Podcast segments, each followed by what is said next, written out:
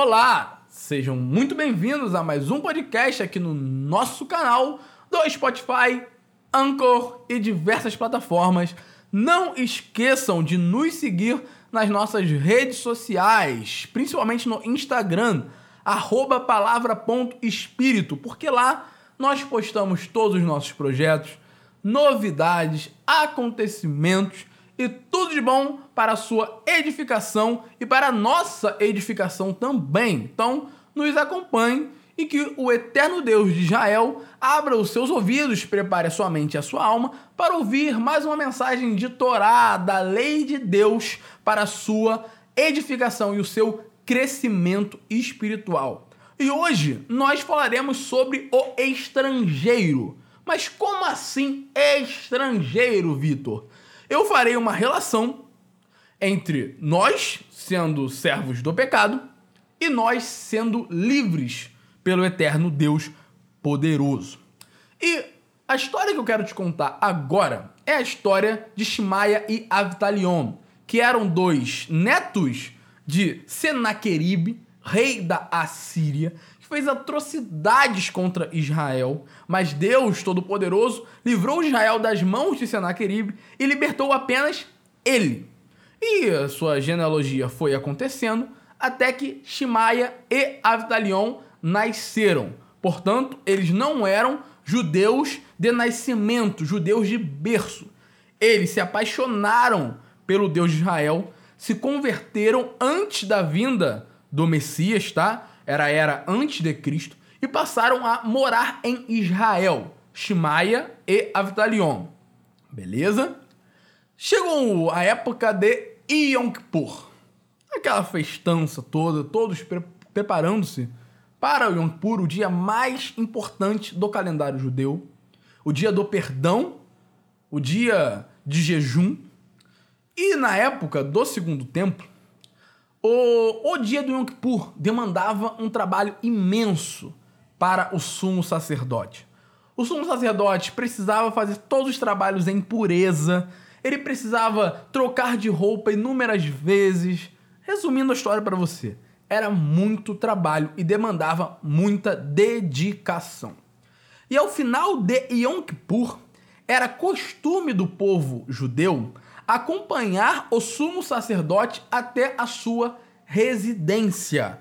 Então, ele acabava de fazer todo o seu ofício no templo e ele se dirigia à sua residência após o Yom Kippur, sendo acompanhado por todo o povo judeu.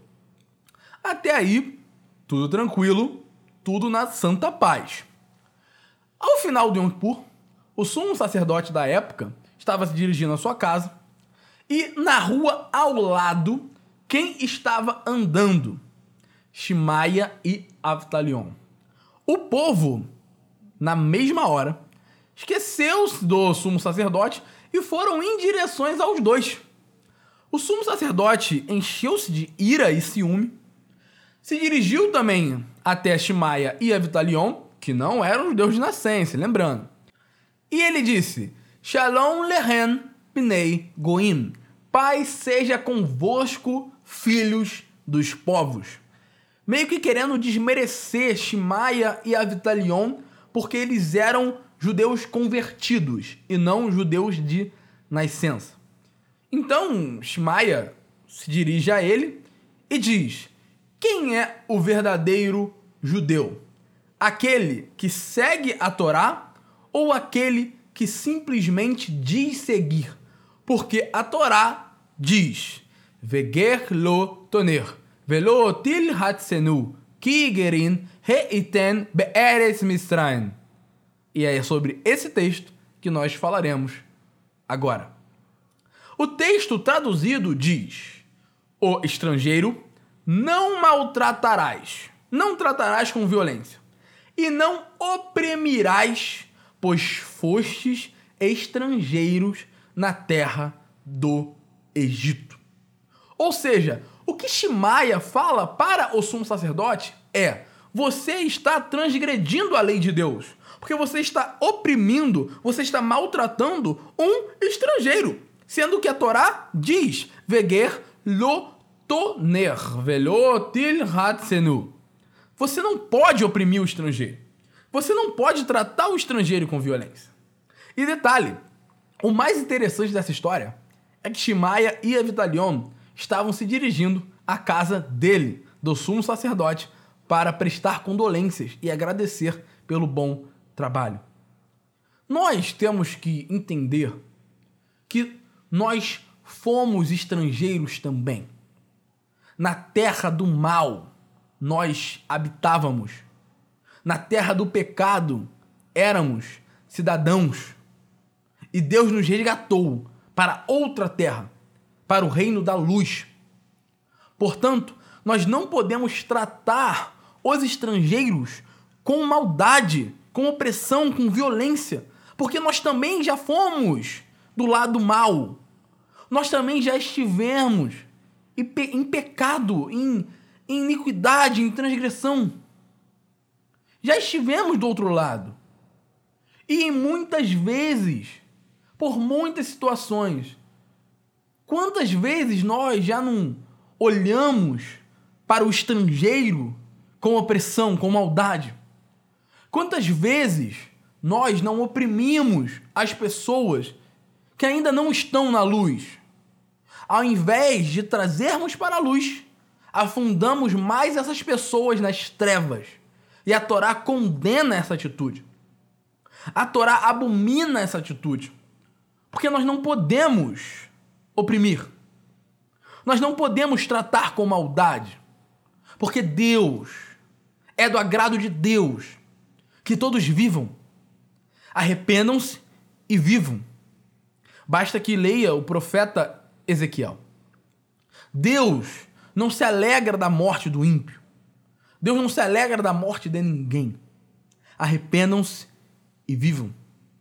E a nossa missão é trazer o estrangeiro para a nossa terra, a terra de Deus, o reino de Deus, para que ele torne-se também parte desse reino e não seja mais estrangeiro. Porque Israel, quando passou a habitar na terra que Deus deu para eles, não eram mais estrangeiros, mas eles foram estrangeiros no passado. E o interessante é que a palavra ger, que aparece duas vezes no começo, veger, e o seu plural, kigrin, também pode se mencionar o significado como convertido. Não maltrate o convertido, porque vocês foram convertidos na terra do Egito. Ou seja, vocês praticaram idolatria lá também. Vocês se converteram aos deuses deles também. Não esqueçam do bezerro. Não esqueçam das maldades que vocês cometeram. Ou seja, vocês também foram pecadores. Olha que interpretação linda que a Torá nos dá com a palavra ger. Vocês também foram do pecado. Vocês também foram estrangeiros. Não maltratem aqueles que estão em pecado, porque Deus tem um plano para eles.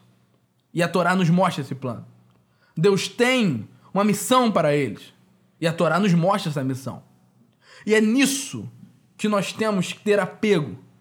É nisso que temos que focar.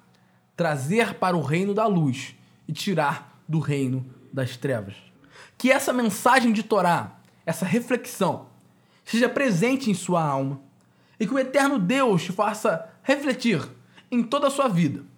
Retire a opressão da sua vida, porque eu com certeza tentarei a cada dia tirar a opressão da minha vida também. E que o eterno Deus nos ajude. Até o próximo podcast. Tchau!